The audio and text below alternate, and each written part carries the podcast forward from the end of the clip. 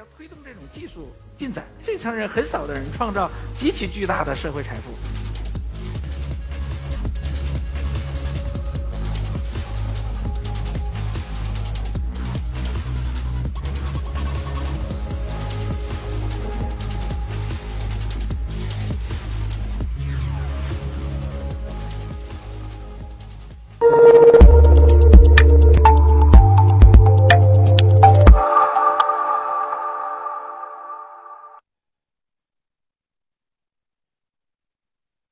大家好，我是一课的讲者李志勇。今天呢，给大家演讲的题目叫做“即将被 AI 打开的魔盒”。首先呢，我给大家介绍一个词，这个词叫做异化。异呢是差异的异，化呢是化学的化。这个词非常有意思，它大概两百年前马克思开始提这个词，但在我们国家的历史上呢，大概在三十几年前，几乎全社会的主流知识分子都参与到究竟什么东西是异化这样的一个讨论中。到最后呢。是毛泽东的秘书胡乔木，当时已经是中央领导了，出面专门写了一篇文章，解释什么叫异化。那异化说的是什么东西呢？异化说的是说，我们每个人啊，我们自身、我们的精力、我们的体力等等这些东西，最终呢，体现在一个跟我们完全无关的东西里边，并不是我们想做的。举个例子，好比说，比如说富士康可能生产线上的有些工人哈，如果说他每天长时间只有工作，所有这些东西最终凝结成的可能是 iPhone，可能是某个产品，那这些产品呢，最终跟没有没跟他没有什么真正的关系。就回看他的人生，他的所有时间就体现在这些产品里边。这样的话呢，这他人生是幸福的吗？可能不能这么讲。但很有意思的点在于说，自从工业革命以来，其实我们每个人都没有摆脱所谓“异化”的这两个字所涵盖的这个范围。想象我们每天现在最成功的互联网公司的工作制度，通常是，比如说九九六。那这个在创业公司的角度看，也许还有一定的这个必要性。非常成功的互联网公司，它也是这样一个状态，也就是说，它每天的主要精气神还是在这个工作里边。他可能并不能真正的很去追求，说我自己哪些东西是我想真正想做的这些事情。这个对每个人而言，其实并不能讲是一种幸福的生活。但我们的经济体系要求我们这样。如果我们脱离这个经济体系，我们没有生存的能力。本身我们不一定非常喜欢，但是当他真会要失去的时候，我们又很会非常的恐慌。是这样一个状态，其实是有多少人喜欢自己的工作呢？对吧？但是呢，我们没有办法。有多少人真的说我这个工作我就再也不做了呢？在这样的一个大的背景下，我们在思考另一个有意思的问题，就是说 AI 会给这个事情带来什么样的变化？会解脱我们？会让我们更忙或者怎么样？我说一个我自己的判断，我认为呢，谈 AI 本身产生价值观这些东西呢，从现在这个时间点，从纯技术的角度看，我们非常难以判断。因为我们可以把两个话题分开，一个呢，比如说，也许它更像一种想象；有的呢，是一种技术的路线图。从纯技术的角度看，我们暂时还不太能判断说这个 AI 会产生怎样的价值观等等，这个暂时还不太能看到。但有一点。我们可以抛开所有跟 AI 相关的复杂的词汇，比如说深度学习、神经网络、自然语言处理、语音识别等等，我把这些都抛开，把 AI 简单的看成什么东西呢？AI AI 可以简单的看成是自动化的升级。自动化原来我们有自动化，可能局限在某条生产线上，但 AI 所带来的自动化意味着它没有边界，没有应用限制的边界。如果 AI 每个很容易做出一个那种全息的投影，那我们美丽的主持人可能就失业了。如果做成自动驾驶，这个很成功，那很显然是不会失业嘛。这都可以看成是一种自动化的升级。那最终的结果会怎么样呢？我们并不能讲说 AI 统治世界有一个新的价值观，但有一件事情一定发生，就是我这张图上画的东西。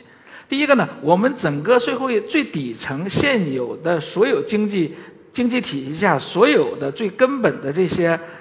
位置会被 AI 所取代，反过来讲，就是所有我们的人，我们所做的事情，大部分的事情会变得没有经济价值，因为你做的那个事情本身投入产出特别不好，养一个人很麻烦。所以说，未来我们的如果维持现有的经济体系，那就会变成所有我们可见的这些岗位，所有有点夸张哈，大部分逐步一个过程，大部分的岗位会逐渐变成 AI 来做。它可以去做审法务文件，可以在医疗中应用，可以比如说跟你进行交互，可以做自动驾驶，这都可以。完这个时候呢，最终会变成什么样子呢？因为 AI 本身是一种，如果把它不看成什么一种人格的东西，它是一种技术，终究有人要推动这种技术进展。那这个是很小的一群人，就是说我最上面列的这两层人，这这层人很少的人创造极其巨大的社会财富。完接下来呢是中间这一坨人，中间这一层人呢，可能我们找不到这个位置，至少在现有经济体系下找不到这个位置。就好比说，农民可以找到原来啊，在农业社会时候的农民可以找到自己的经济位置，但你得转换成工业体系里某个角色。但 AI 带来的后果更严重一点哈，就是因为它工未来很可能工作的硬门槛会拉得很高，因为真正能去改 AI 的人这是非常小的一波人，产生了一个后果。这个后果是什么呢？比如说，哪怕我们大工业进行生产，富士康类还是富士康这种啊。这个时候呢，从郭台铭到厂子里的这个工人彼此间是关联的。想象一下，他又要有一个层级关系才能组织这种大生产。所以相对而言，即使非常那个财富分配不平等，但终究还有一个分配的体流通的体制在嘛。因为你只要用使用这呃雇佣人，你就要有一定财富分配给他。但在 AI 的时候，就是我中间打的那排问号，它变成中间，如果说在经济。经没有经济价值的这个这部分人，他整个跟已经创造经济财富的这部分人可能是脱离的，这是很特别的一个状态。在这样一种状态下，我们的社会、我们的经济、我们的生活、我们的家庭会变成什么样子？如果谈它有价值观，那是一个不知道什么时候发生的事儿；但如果说它改变现有，让当前的经济体系更加有效，那就是现在就在发生的事情。只可能与日俱增，可能要考虑的点不单是技术了，但是总的原则很简单。就我在我如果大家看历史，我们会发现，在我们过去过去也有这种阶层分化，但是呢，最终结局就依赖于你采取了这两个原则中的哪个。如果是说，比如说激烈对抗，阶层一旦分得比较清楚，激烈对抗，那就是我们《三国演义》里边说的那个开头说的。说这个天下大势，分久必合，合久必分，激烈对抗嘛，要你在上边，我在上边。那另一种呢，就是说，一定程度上可以妥协，可以妥协之后呢，那有可能就更能平静地进展到新的一种经济体制下，创造一个更美好的世界。但有的时候呢，说一个稍微负面一点的事情，在我们的这个传统文化里啊，这个妥协，妥协本身是要有前提的。但在我如果看我们国家的历史，很不幸，我们这个妥协精神并不是很好。因为妥协的大的前提是什么呢？其实是说要给妥协的人一定的保障。我们可以进一步想象，我们未来的生活会什么样子，甚至也可以考虑说，究竟未来的生活是一种开放性的结局，还是说所有的结果，不管你怎么选择，你这所有的结果都是确定的。那我当然，首先我认为我我个人觉得哈，我们还是面临一个开放性的结局。我给大家列几个用排除法列一下可能未来可能的几个结局。第一个呢，我管它叫黄金时代。所谓黄金时代这个事情呢，在很多科幻电影里有表达，就是当一种生活我们摆脱了基本的物质需求，我们确实不用去考虑房子、考虑教育、考虑医疗，我们的基本生存权利获得保障之后。那每个人可以通过他的实践，在一定的道德体系下实现他自己。这个时候呢，这个人的生活，这个生活是值得向往的。也就是说，那个时候的生活是物质很丰富，高度科技，但是人类回归自然。比如说《星际迷航》，你看好多那个他生活非常田园，但其实非常高科技。也就是说，这样一个非常原始的状况下，当那个人如果他要说说我现在要去趟上海，可能一架飞机就来了。这个叫田园生活加高科技。但是没有基本的物质束缚，这个是无比美好的一个世界，所以我管它叫黄金时代。如果是这种社社会生活呢，本身有个大前提，就整个社会财富的分配要相对均匀。我们从社会财富分配的均匀程度，可以继续往下再来看其他的可能性。假设说这种社会财富的分配没有那么均匀，会怎么样呢？可能会这样。我专门找了一个这个电影，这个电影其实就是《黑客帝国》呀。就如果说社会财富分配相对没那么均匀，那每个人其实他的期望是无止境的。那这个时候呢，人就很容易沉溺到一个虚拟的空间，因为虚拟空间骨子里能无限制的满足一个人的欲望。就我们现在经常如果看社会新闻，就会经常看到，说有的人沉迷游戏等等，这个可以认为是一个初步的状况。如果说进一步不均衡会怎么样？我觉得会这样。这个是一张图，这是真实的图啊，未来可能会把这个非常普遍化。就是说，非常普遍化的点，这个这个这是真的图，不是拼起来的图。中间真的就是一个墙，这边呢是富人区，这边是那个穷人区，这个会达成一个冷平衡。等平衡是说什么呢？我说几个现很有意思的现象。所有这些东西在现在的世界中已经有这个苗头。在占领华尔街运动中，如果大家看那个照片，有一个口号说的是什么呢？我们是百分之九十九。你这个你反对什么呢？你是百分之九十九，你有什么不满意的？但他很气愤。那些人在反对，说我是百分之九十九，这是一个。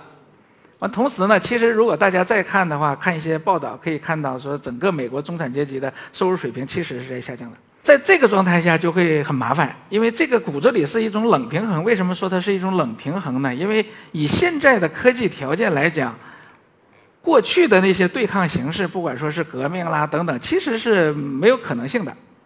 因为假设说真有一个像天网一样的东西把这个东西统治了，你这个估计不太能，真不太能反抗。但是，咱不是说这个哈，我是说一旦这个社会阶层足够固化，那其实说那个被划定角色的那个那部分人啊，可能你并没有那么好的那种反抗能力，但是他还是会反抗，所以是一个冷平衡。如果这个不一定是终极状态，但是会可有可能漫长时间中一直存在。但这个状态就会导致对抗。如果对抗的相对比较激烈，会把一定，因为现在人掌握的力量已经足够庞大。看，两个恐龙打架会撞撞倒一棵树，两个人打架会撞到一个玻璃。但以现在这个情形下，如果普遍进行对抗，一定会把我们的环境打坏，打掉我们的生存基础。如果是那样，人为了生存会变成什么样呢？会变成这个样子。如果说我们面临生存威胁的时候，一旦把我们的生存基础破坏的。比较厉害，或者说，比如说你水就不好了，或者说你这空气就不好了，那每个人会怎么样？每个人一定会选择改造自己，这是很可怕的一个结果，越来越可怕啊！从好从最好到最差，现在是比较差的结果。这个可以叫生化人。到那个时候，我们可能那时候的人可能就不是现在的这个人。变成另一种特别的生物，那最可怕的结局是什么呢？当这种对抗啊，比如说国家和国家对抗的激烈到一定程度会这样。这个是有专门有个纪录片，想象说人类消失之后多少年，这个大概是几万年的一个情形吧。我们现在啊，作为这个地球上唯一的智慧生物，往往我们思考问题的时候会比较相对比较傲慢一点。但是其实，地球上有人的这个时间是非常短暂的，恐龙存在的时间都比人长。你不能讲说你一直说一一直你的文明就会延续，最惨的情形就是这个。哎，正好我从从最好到最差，这差不多是列了五个可能的结果。通常来讲，我们划定未来的时候啊，我们把它划成四个维度。通常呢，比如说确定而乐观，确定而悲观，不确定而乐观，不确定而悲观。我也不觉得自己的智慧足够思考这个问题，所以呢。